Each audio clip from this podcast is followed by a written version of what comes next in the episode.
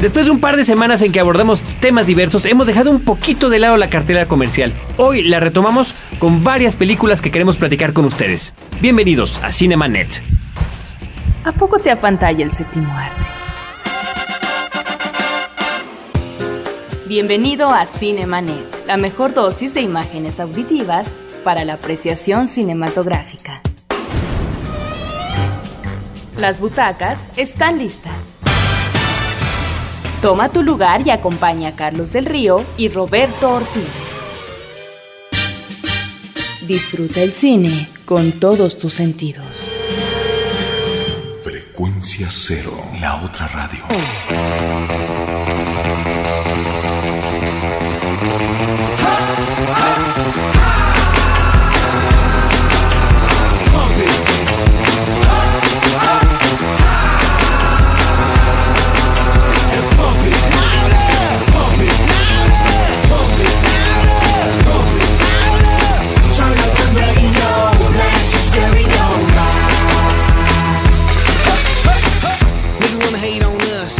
www.cinemanet.com.mx, nuestra página de internet. Correo de voz 2455-5099. Yo soy Carlos del Río. Les doy la cordial bienvenida a nuestro podcast dedicado al cine, Cinemanet. Y ahora Roberto Ortiz, después de que platicamos por una parte sobre las nominaciones al Oscar y por otra la entrevista que tuvimos con la gente de la película mexicana Efectos Secundarios, pues tenemos que retomar lo que es lo nuestro semana a semana. Los estrenos en cartelera comercial y vamos un poco atrasados. Bueno, y esos estrenos nos uh, indican que hay una serie de películas que ya están en cartelera comercial y que tienen nominación al Oscar. Y que tienen nominación al Oscar. Si te parece bien, Roberto, podemos iniciar con la película Munich, tan polémica como ha sido al respecto con la cuestión de la temática que aborda de este asesinato de eh, atletas judíos en Múnich en las Olimpiadas de 1972 y cómo el Mossad, la agencia eh, pues del servicio secreto israelí, organiza una serie de asesinatos como parte de una venganza con la gente que organizó esto de los palestinos. Es una película polémica, ciertamente, y parece ser que no deja satisfecho ni a la parte judía ni a la parte palestina. Pero tendríamos que decir, en honor a la verdad, Carlos, que es una película que no se queda en un carácter ambiguo, sino que está planteando de una manera, yo diría, sombría, bastante pesimista, el problema del terrorismo. Y en ese sentido creo en el desarrollo de este magnífico thriller por parte de Steven Spielberg, tiene eh, un, eh, un encauce narrativo y un final, si no amargo, sí bastante oscuro sobre esta presencia del terrorismo que no es solo de ahora, no es a partir del 11 de septiembre, sino que deviene de toda una serie de acontecimientos del pasado. Ciertamente la cuestión histórica es lo que finalmente puede generar la controversia. Yo creo que lo que deberíamos hacer en nuestro caso, Roberto, como cinéfilos, es apreciarla como película. El thriller es extraordinario, me parece que lleva un ritmo sensacional la cinta. Creo también que eh, de alguna manera la forma en la que está filmada, movimientos de cámara, emplazamientos, inclusive la forma en la que está eh, en la que están hechas las escenas de acción, se remite directamente al cine de la época que está reflejando al cine de los años 70.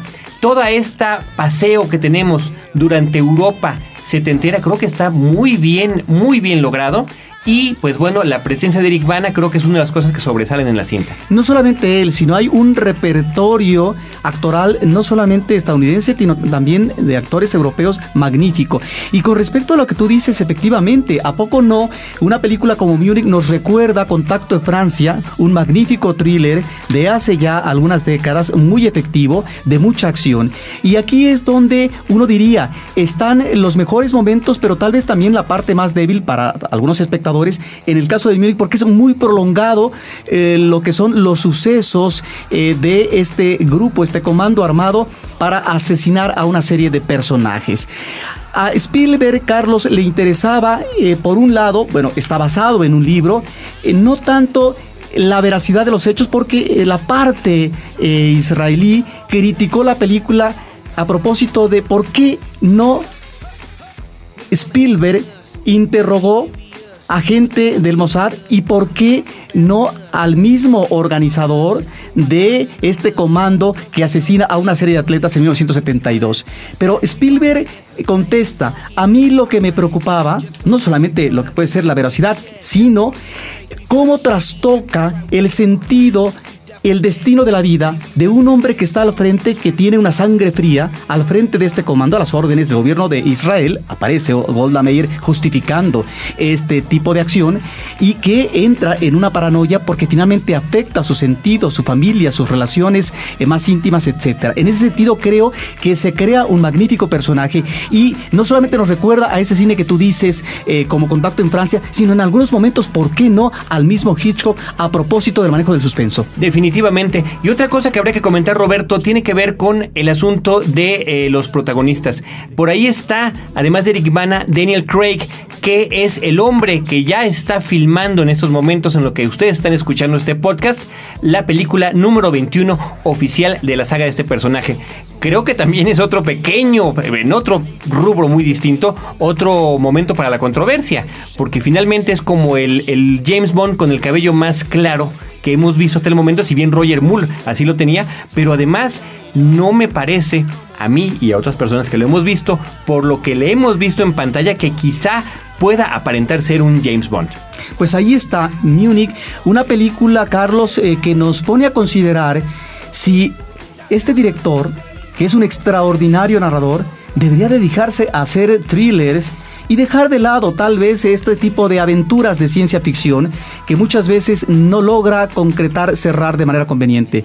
Este extraordinario narrador estadounidense nos deja realmente sorprendidos en esta película de más de dos horas de duración y ya está como antecedente, no solamente en el manejo del suspenso en algunas de sus últimas películas, sino también a propósito de un manejo de comedia como eh, De veras me atrapastes, un muy correcto, justo manejo del cine eh, de suspenso, del thriller específicamente. Creo que aquí nos encontramos ante una de las mejores películas de los últimos tiempos eh, de Steven Spielberg. Y habría que comentar también, Roberto, que se trata de una película, como bien lo dicen ahora muchas películas que están basadas en hechos reales, inspirada en un hecho real. Si bien los acontecimientos de la masacre de los eh, atletas fueron ciertos, bueno, todo lo demás es una interpretación de lo que pudo haber sido, que debemos tomarla con todas las libertades que se puede atribuir un cineasta. Y perdón, nada más una pequeñísima corrección. Es Atrápame si puedes, la película que estabas mencionando de Steven Spielberg. Perdón. y no de veras me atrapaste. Creo que a veces nos podemos confundir con esta ecuación de los títulos. Roberto, otra película interesante en la cartelera en México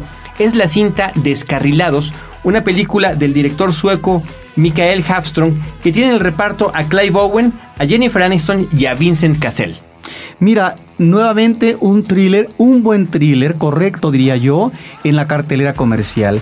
Y aquí eh, nos encontramos con eh, estos elementos, Carlos, que desde inicio te están metiendo en una maraña que no se sabe hacia dónde se van a conducir porque quedan atrapados eh, los personajes y no sabes a ciencia cierta de qué se trata. Bueno, pues finalmente ahí está esta mecánica narrativa que desde lo que son los primeros comentarios de los padres con una pequeñina a propósito de cómo un autor maneja la intriga de ficción y por lo tanto puede manipular la historia y el destino de los personajes, es que vamos viendo por lo tanto eh, un destino un tanto asiago, desesperado por parte de un personaje masculino, en donde por supuesto no vamos a platicar cuál es la trama, pero que cada vez se le cierran más las puertas al enfrentarse a una situación que está no solamente cuestionándolo, sino que está poniéndolo a borde del abismo del fracaso profesional, del fracaso matrimonial, porque finalmente se enfrenta a una situación de chantaje terrible que puede llegar a una situación mortal. Es un buen thriller que el público debe de ver. Descarrilado es una película que realmente agrada, que nos sorprende en cartelera. Si algo uno puede agradecer cuando ve una película es que lo sigan a uno sorprendiendo. Otro pequeño detalle, perdón que me clave yo con ese asunto de James Bond, pero es el asunto de que Clive Owen era uno de los finalistas para el personaje y que pudo haberlo sido. Roberto, tenemos también en cartelera Johnny y June, Pasión y Locura, una película nominada a Oscars, a Mejor Actor, a Mejor Actriz. Ya ha ganado eh, Reese Witherspoon varios premios eh, por su actuación en esta película y se perfila como la gran ganadora. La vida del cantante de country Johnny Cash y su relación con June Carter, su esposa y cantante. Yo no estoy seguro si la actriz merezca el Oscar. Sin embargo, creo que hay una buena presencia actoral de Joaquín Phoenix muy acentuado su dramatismo, pero que finalmente está exaltando a un personaje de una vida muy contradictoria desde la infancia y también muy compleja. No solamente él, sino esta relación que eh, va desarrollando el director, una relación eh, que no es de pareja, pero que se da desde un principio una especie de atracción del de, eh, personaje femenino, el personaje masculino, es decir, de Johnny Cash y de June Carter, y que finalmente concluye en un matrimonio. Que además, por otra parte, llama la atención porque finalmente chequé el dato eh, de que efectivamente eh, este Johnny Cash le pide matrimonio en una presentación musical ante el auditorio. Es eh, una película que tiene sus momentos dramáticos y también aquí tendríamos que preguntarnos si es correcto ¿Y qué le parece al público? Sería interesante que nos, nos apuntara algunas líneas, algunos comentarios sobre el aspecto de las voces, Carlos, eh, que aquí los actores fueron entrenados, asesorados, para que ellos eh, eh, cubrieran las voces, que no son las voces originales de los cantantes, tal cual, sino son las voces de los actores. Sí, de, acuerdo al mito que ya se ha generado directamente desde la compañía productora, desde la producción de la película, es Reese Witherspoon quien se pone a tomar clases de canto, le dice a Joaquín Phoenix que también se una a él y para que, pues, de alguna manera se compenetren más con la cuestión de los personajes. Pero creo que es muy válida tu punto de vista, ¿no? ¿Qué tanto debe un actor hacer para lograr interpretar a tal o cual persona, sobre todo cuando se trata de una película biográfica? y que las grabaciones con la mejor calidad posible están disponibles con las voces originales, ¿no? Si bien también es algo que le están premiando a Reese Witherspoon, este esfuerzo por ser ella quien realmente está cantando. Sí, pero ahí no sé si el problema sea de derechos de autor de costo que puede elevar. No, no, eh, no, no. Simplemente fue una decisión de que si pudieron hacerlo, oye, vamos a animarnos a, cantar también, ¿no? Porque la película este, este, se hizo con el apoyo de la propia June Carter. Sí, pero ahí es donde viene eh, esta interrogante y cuál es la apreciación final del público de no estar escuchando las voces originales. Es como si viéramos, hay muchas películas de los Beatles, que viéramos a los Beatles y no cantaran. Claro, claro. Ahora, habría que comentar una cosa para el público de habla hispana, ¿no? Si bien es conocido Johnny Cash, no es uno de nuestros hitazos internacionales, o sea, no es una presencia que tengamos nosotros pues eh, permanente, ¿no? En la memoria colectiva. Podríamos imaginarnos que sea una película de Tintán en Estados Unidos o la mandamos y que ponemos a, al actor a que cante las canciones y pues ellos no van a identificar si era el verdadero Quintano o no era, ¿no? Es una película que por otra parte arranca muy bien, que tiene eh, muy buenas escenas y cuando hablo del arranque es porque nos está remitiendo a la infancia, infancia de choque traumático por parte eh, del personaje principal de Johnny Cash ante la muerte terrible de un hermano mayor que es una especie de ángel familiar y que esto le crea, por supuesto, eh, después, más adelante en su juventud, etcétera, un complejo de culpa una relación eh, muy eh, confrontada con el padre, porque no era ni mucho menos el favorito de la familia. Entonces nos está hablando de un personaje con conflictos desde la infancia y por otra parte con una relación amorosa que eh, parece no cuajar porque, bueno, sabemos también por otra parte que este artista cae en el consumo de píldoras y por lo tanto también llega a tener problemas con la justicia por este consumo de drogas. Johnny June, Pasión y Locura, el título original es Walk the Line, algo así, digo, camina la línea, pero sería como caminando en la cuerda floja, ¿no? Creo que así es como le pusieron, por cierto, en la cuerda floja en España. Estamos en Cinemanet, www.cinemanet.com.mx, correo de voz 2455-5099, si llaman desde la Ciudad de México. Nos vamos un corte mientras escuchamos al mismísimo, mismísimo Johnny Cash. When you get the blues, get a rock and roll feeling in your bones, put taps on your toes and get going, get a rhythm.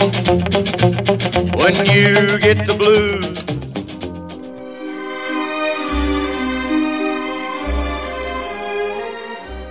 Es una persona que no te escucha, a menos que estés hablando de él. Marlon Brando No te quedes fuera de foco. Cinemanet regresa en un instante.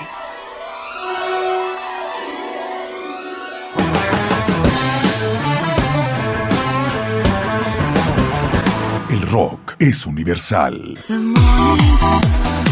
Lo electrónico nos invade pero hay un ritmo que te hace sentir en tu frecuencia.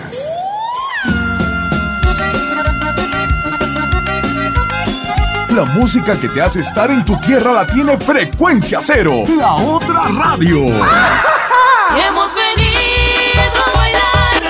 Frecuencia Norte, la música popular mexicana y el cariño de tu gente, todos en un mismo sitio. Frecuencia Norte. Cada semana, captura tu frecuencia en el norte. Frecuencia Norte tiene tu música.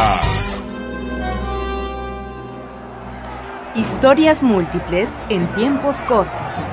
Cinemanet. Regresamos.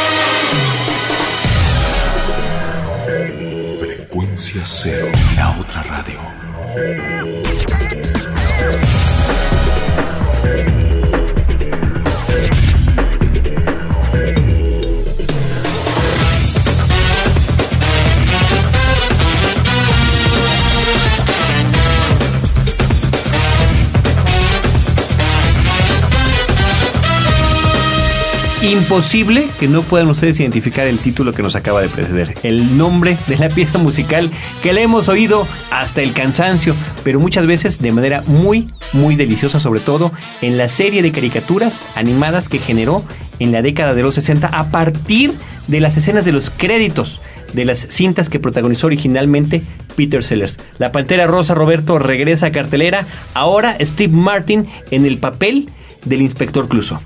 Hay que decir que el tema musical de Henry Mancini, él que obtuvo varios es- Óscares por eh, la musicalización de algunas películas, no lo obtuvo por esta rúbrica que se volvió tan famosa. Y que, y que además es con la que más podemos identificar a Mancini. Si bien tiene muchos, muchos temas muy interesantes, pues es el, que lo, el que lo ha hecho famoso. Además porque siempre tenía, eh, pues bueno, además de la presencia en los créditos de la caricatura, eh, algunas veces llegó a aparecer en pantalla junto a la Pantera Rosa. Bueno, Roberto, la Pantera Rosa ahora sí, viene. ¿Qué hay Pues mira, con esto? recientemente vimos una reedición en pantalla grande, muy aparte es la reedición en video, de Un disparo en la sombra con Peter Sellers, una de las películas que se remitían al inspector Clouseau. Y no cuajó comercialmente en el público mexicano. No sé cuál fue su comportamiento comercial en otras partes del mundo, pero no fue una película muy exitosa, tengo entendido. Ahora viene esta intención de una puesta, una nueva puesta en escena fílmica, pero con eh, otros actores, y ahí es donde las comparaciones a veces eh, nos llevan a considerar que segundas o terceras partes no son afortunadas, sobre todo cuando se cambian en los roles protagónicos a los actores. Sí, que ahora en este caso sería cuartas, quintas o sextas, ¿no? Habría que recordar que finalmente las más exitosas o las mejores películas de que dirigió Blake Edwards con eh, Peter Sellers en el papel del inspector Clouseau eran las iniciales, ¿no? Sobre todo las dos primeras. Después eh, se fueron en picada. De hecho, ahora con la reedición en DVD, uno las pudo volver a visitar y dijimos, caray, de verdad esto me gustaba, ¿no? Sí. Como que no estaban tan bien. Y luego, aparte, habría que mencionar unas cosas horribles como El hijo de la pantera rosa con Roberto Benini, una Sí. cosa que está como para Sí. suicidarse. Sí, Pero también tiene que ver con la demanda en términos de gags de comedia en su época, Carlos. Habría que ubicar, eso sí, al actor Peter Sellers, que efectivamente solamente las primeras películas sobre el inspector Clouseau son afortunadas, que, bueno, en su momento gustaron. Ya cuando uno ve nuevamente un disparo en la sombra, hay un cierto humor que no resulta ya tan convincente, que no nos reímos tan fácilmente. Creo que aquí hay eh, actores interesantes en el ámbito de la comedia, eh, Carlos. Tenemos eh, a un eh, Steve Martin, a un Kevin Klein. Y ahí hace su mejor esfuerzo, creo, Steve Martin. Yo diría que hay dos, tres gags interesantes al principio que te hacen pensar que la película, si tiene esa calidad de gags, va a avanzar con fortuna. Sin embargo, después esto se diluye y la película realmente ya no maneja ni en términos de trama, ni en términos de comicidad, eh, un aliento para el público. Yo la película la veo muy desafortunada, pero obviamente hay algunos gags formidables como aquel eh, que nos remite a una cabina de grabación o aquella otra donde el inspector Clouseau se está remitiendo al respeto del género en el ámbito laboral, etcétera. Sí, gags buenísimos, pero aparte de eso no encontramos nada más. Y eh, pues bueno, la figura de Steve Martin creo que es muy querida por el público. Es un hombre con una trayectoria muy larga que empezó siendo comediante de stand-up, ¿no? De pie, con el micrófono, cantando, tocando el banjo, eh, haciendo chistes de estos físicos, ¿no? Haciendo globitos, pasa a, a programas de televisión, finalmente películas, con una carrera muy larga, pero finalmente tampoco es una cosa tan terrible la, la película, ¿no? No, pero las comparaciones no son a veces eh, muy buenas. Claro. Vámonos con la que sigue, Roberto, Memorias de una geisha. Rob Marshall, quien dirigiera Chicago, que a mí me encantó, eh, la puesta en filme de la puesta en escena de Chicago, ahora viene con esta cinta, Memorias de una geisha, que por lo pronto visualmente está nominada en tres categorías. Mejor vestuario, mejor fotografía y mejor eh, dirección de arte. Eh, la cinta está protagonizada por una china, irónicamente, Shang Shiji, que es una presencia encantadora. Es una niña que hemos visto en películas eh, pues de su propio país, como una de tantas, Camino a casa, eh, El tigre y el dragón, con Ang Lee, que ahora está nominado por Brokeback Mountain. Y por supuesto, más recientemente, que fue la película que abrió el FICO, el Festival de Cine Contemporáneo de la Ciudad de México, el año pasado, La Casa de los Cuchillos de House of Flying Daggers o La Casa de las Dagas Voladoras. Finalmente, ella es la que interpreta a el personaje principal en su edad intermedia. Bueno, ella y tenemos también otras dos presencias eh, muy atractivas, eh, femeninas. Esta es una película, Carlos, que uno podría criticar por eh, que es un melodrama, ciertamente, pero se le agradece a esta cinta la narración pausada que se va llevando a partir de lo que es la voz en off del personaje principal que va contando su vida, los acontecimientos desde la infancia y cómo se convierte y aspira a ser una geisha, una geisha eh, connotada y demás, que se convierte por otra parte no solo en eh, un retrato retrato de vida personal femenino, Carlos, sino también en un retrato social de esta condición de trabajo de estas mujeres que parece ser, pues no es a veces eh, lo más afortunado en términos eh, de la manipulación del comercio que se ejerce sobre ellas eh, para poder tener este tipo de presentación ante los demás, ante los oh, señores que están queriendo ver en ellas a mujeres no solamente hermosas, sino también con una vertiente artística. Creo que en ese sentido encontramos estos dos elementos que se van compaginando de una manera adecuada. La película es hermosísima visualmente y este ritmo, insisto, de la cinta creo que es lo mejor que podemos rescatar. El final que tampoco lo vamos a decir, no es muy afortunado este cierre melodramático, pero sin embargo es una película que se ve y se ve realmente eh, con agrado. Memorias de una geisha, Shang Shiji, soy fan, somos fans, ¿no, Roberto? ¿Tú también? Así es. Y Michelle Yeoh, que tú bien decías, es la que aparece en la película El Mañana Nunca Muere, que fue la segunda cinta que Pierce Brosnan protagonizó como James Bond. ¿Cómo sigue apareciendo James Bond en este programa? Van a empezar a sospechar de nosotros que el MI6 nos está pasando algunas eh, libras por hablar de ellos. Vámonos, Roberto, a la película que sigue. Es Orgullo y Prejuicio, una adaptación más, la enésima. Ya están perdidas entre las versiones que ha habido para cine y las que ha habido para televisión de esta eh, historia basada en la novela de Jane Austen, ahora protagonizada por Kira Knightley, que por cierto está nominada por esta cinta a Mejor Actriz en los Oscars. Ella está muy bien. Y hay que decir que es eh, una magnífica recreación también de época. Y desde la primera secuencia, Carlos, observamos un manejo magistral de la cámara. Una cámara que empieza con el personaje principal que va caminando en el campo, que se introduce a la casa familiar, que sale por la ventana, que reencuentra al personaje original y que después se mete con uh, este mismo personaje a la casa y concluye y ya nos está dando la pauta del entorno, el entorno no solamente en términos de recreación del campo, sino también de lo que es la casa, la familia, porque se está remitiendo a la condición de la mujer. De ahí los magníficos diálogos, la inteligencia y sensibilidad del personaje femenino y esta búsqueda eh, de encontrar una situación favorable a una vida eh, femenina que no, las, no la tiene todas, todas consigo, Carlos, porque finalmente los matrimonios son matrimonios acordados, comprados, etcétera, y entonces la mujer queda relegada a un segundo plano en donde no hay una posibilidad de decisión independiente con respecto a la búsqueda y al encontrar y decidir por propia cuenta con quién se va a casar. Es realmente una película muy afortunada, diría yo, muy bien manejada en cuanto a los personajes, eh, tiene momentos de exquisitez. El personaje eh, que quisiera a veces eh, manejarse con voluntad propia, pero que están ahí, estos elementos de la familia, estos elementos de los conflictos de las hermanas, que a ella la llevan, la arrastran a enmendar la plana de los otros, pero no el suyo, eh, no el personal. Realmente es una película que yo recomendaría. Está nominada a dirección de arte, a diseño de vestuario y a música original. Eso es Orgullo y Prejuicio. Estamos en Cinemanet, www.cinemanet.com.mx. Regresamos.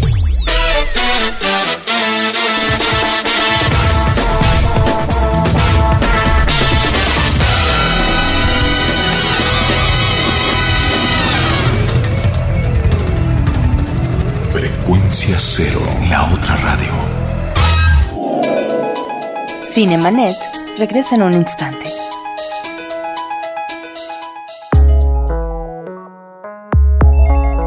Llama a nuestro correo de voz 2455 5099. Frecuencia Cero, la otra radio.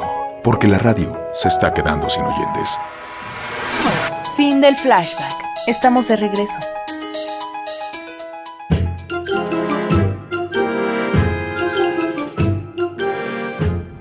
A un hombre sentado en el sofá favorito de su casa.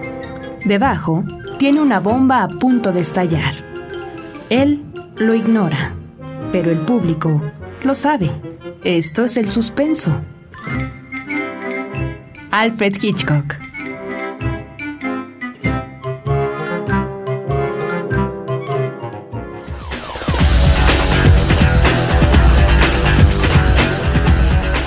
No nos podemos ir unos instantes a corte sin que Roberto Ortiz me reclame mis imprecisiones. Se me olvidó mencionar, a propósito de que estábamos hablando de la participación en la película Orgullo y Prejuicio de Judy Dench, que ella también tiene que ver con James Bond, fue este gran cambio que se hizo quizá en pro de la feminidad, en la que aparece a partir de la saga protagonizada por Pierce Brosnan como su jefa, como la jefa, la líder del MI6, el servicio de inteligencia británico. Uno de los cambios, además, con los que juegan en esa primera película. Roberto, continuamos ahora con la última película de cartelera que vamos a comentar, North Country. Es una película que aquí en México le pusieron Tierra Fría, protagonizada por otra mujer hermosísima que se llama Charlize Theron, una mujer más que es muy, pero muy, muy buena en las actuaciones, Frances McDormand y también Sissy Spacek. Sí, mira, esta es una película interesante en el contexto de la cinematografía. Si uno considera, Carlos, que está abordando, está basada en hechos reales, claro, se permiten sus licencias, pero que tiene que ver con eh, la reivindicación de los derechos femeninos en el ámbito laboral de las minas. Es, eh, por lo tanto, una película que nos muestra esta lucha por parte de la- la mujer a partir de un juicio de que no padezcan de acoso sexual, por un lado, y que sean respetadas en eh, su trabajo laboral porque no se acostumbraba en principio que en las minas trabajaran también mujeres y por lo tanto la actitud machista de los compañeros era realmente terrible. Es por eso una película que en el ámbito de la cinematografía es eh, interesante en cuanto que agrega este tema de la reivindicación femenina.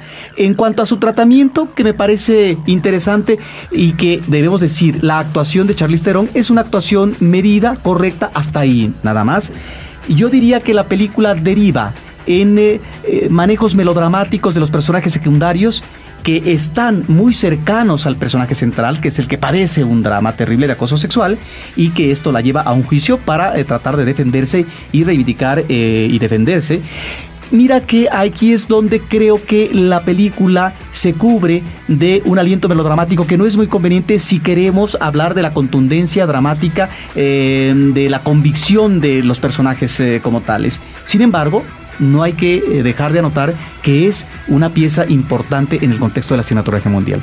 North Country, Tierra Fría, Charlize Theron y Frances McDormand están nominadas para la próxima entrega de los Oscars a Mejor Actriz y Mejor Actriz de Reparto, respectivamente. Roberto, eh, finalmente llegó a nuestras manos el DVD del cadáver de la novia, esta película dirigida por Tim Burton que retoma todo ese estilo que tenía en la otra película animada que ya data de 1994, que se llamó The Nightmare Before Christmas en nuestro país, El extraño mundo de Jack. Finalmente el cadáver de la novia, pues bueno, ya le hemos comentado desde que estuvo en cartelera. Lo que habría que platicar ahora de su versión en DVD son los materiales adicionales que trae Roberto. Yo los estuve viendo anoche. Me gustaron muchísimo. Si bien creo que finalmente lo dividen como en pequeños, eh, como cortecillos de 5 o 7 minutos cada uno, todo podría verse de manera continua, donde la gente involucrada en la creación, desde los eh, diseños que no son directamente hechos por, por, Tim Burton en esta ocasión, él contrató a un español, Carlos Grangel, que con las indicaciones de Burton iba creando todos los personajes y además de todo este proceso en la creación de las marionetas que son movidos cuadro por cuadro, fotografía por fotografía o fotograma por fotograma, como le quieran ustedes llamar, que son verdaderamente sofisticados. La novedad también esta película, a diferencia de la anterior, que la, eh, las cámaras ahora cuentan con asistencia de video, algo que no ni siquiera soñaban en aquel entonces, poder ver lo que están retratando de tantas horas, que son unos cuantos segundos en pantalla, eh, los artistas lo podían ver en ese momento, ¿no? Y bueno, las pláticas y algunas secuencias interesantes sobre la cuestión del doblaje, ¿no? La película tiene voces muy interesantes. Eh, pues empezando por Johnny Depp, por ejemplo, como el protagonista, y eh, por ahí Christopher Lee también. Entonces hay partes donde editan en una mitad de la pantalla, estamos viendo la caricatura original, y en la otra estamos viendo cómo están los actores grabando las voces, y creo que eso finalmente es muy interesante y muy gratificante cuando uno quiere saber un poquito más allá de tal o cual película. Entrevistas con Tim Burton, que ya se le ve cansadón ya se le ve, digo, todavía sigue con sus pelos así extraños y largos y despeinados, pero pues bueno, ya no es ese muchacho que nos sorprendía antaño. Otra cuestión que habría que comentar de esta edición en DVD es que nos llega justo antes también de la entrega de los Oscars, donde esta película es una de las tres nominadas a mejor película animada. Las otras dos son Wallace y Gromit, La batalla de los vegetales y El increíble Castillo Vagabundo. Ya nos decía César Albarrán de Cine Premier cuando estuvo por aquí con nosotros platicando de las nominaciones que llama la atención que sean animaciones tradicionales y no digitales las que están nominadas este año. Roberto, nos vamos con la cuestión de recomendaciones de la Cineteca Nacional para concluir este programa. Pues habrá que decir, Carlos, que Cineteca Nacional participa con los estudios Churubusco Azteca en una actividad muy importante. En estos días se celebran los 75 años de la aparición del cine sonoro en México. Eh, se tiene noticias de la película de Santa, aunque ha habido otras que fueron de eh, las películas eh, iniciales en el cine sonoro, pero esta que maneja ya una técnica incorporada por parte de los hermanos Rodríguez, pues eh, nos habla ya desde 1930 de la aparición del cine sonoro en México. Y mira que se están dando no solamente en eh, las salas silvestres revueltas, eh, los estudios churubuscos, sino también por parte de los espacios de Filmoteca de la UNAM o de Cineteca Nacional, una serie de charlas y de proyección de películas de los años 30 y 40 de la industria fílmica mexicana, que resulta muy interesante resaltar, Carlos, porque, digo, esta industria que ha tenido una serie de crisis, no digamos de ahora, sino desde los años 50, en los 60, en los 70, etcétera, bueno, sobrevive de alguna manera, no como industria, sí en términos de producción, porque hay que decirlo, no hay industria actualmente del cine mexicano. Entonces hay una serie de charlas, de conferencias, Carlos, en donde están participando no solamente investigadores del cine mexicano, críticos de cine, actores, gente de la producción, eh, funcionarios también eh, eh, que se encargan de alentar y apoyar a la producción mexicana y los otros rubros que tienen que ver con la distribución y la exhibición, actores, actores, músicos, editores, etcétera.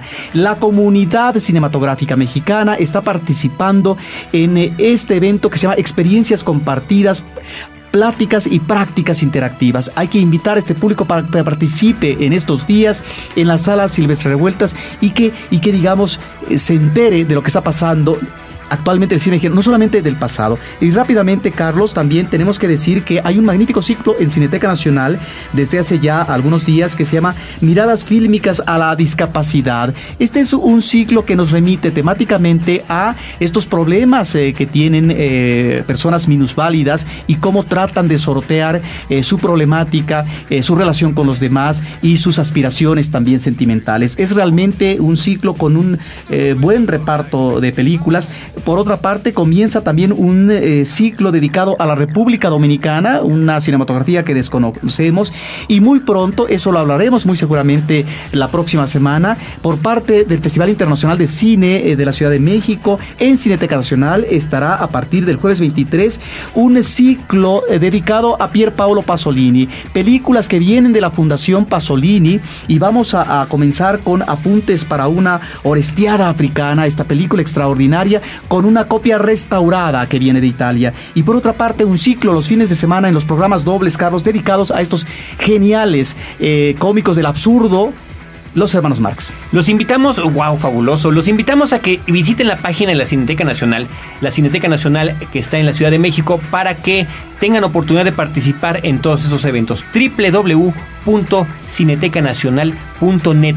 Tenemos en nuestra página de internet, en la de Cinemanet, un vínculo, un link para que ustedes lo hagan también de manera directa. Y la próxima semana, Roberto, platicaremos sobre este Festival Internacional de Cine Contemporáneo de la Ciudad de México. Pues nos vemos en la próxima. Roberto Ortiz, muchas gracias. Hasta la próxima. Carlos del Río de este lado, nos vemos en Cinemanet. You keep saying you got something don't mind to say. Now you're looking right where I thought you'd be looking. Legs come handy when I was in front of you.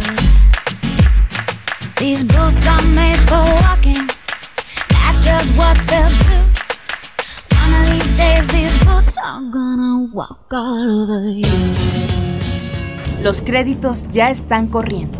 Sigues en estado de shock. Cinemanet. Cada semana, un nuevo programa comentando las películas que sacuden tus emociones. Cinemanet. Solo en frecuencia cero. Frecuencia cero, la otra radio.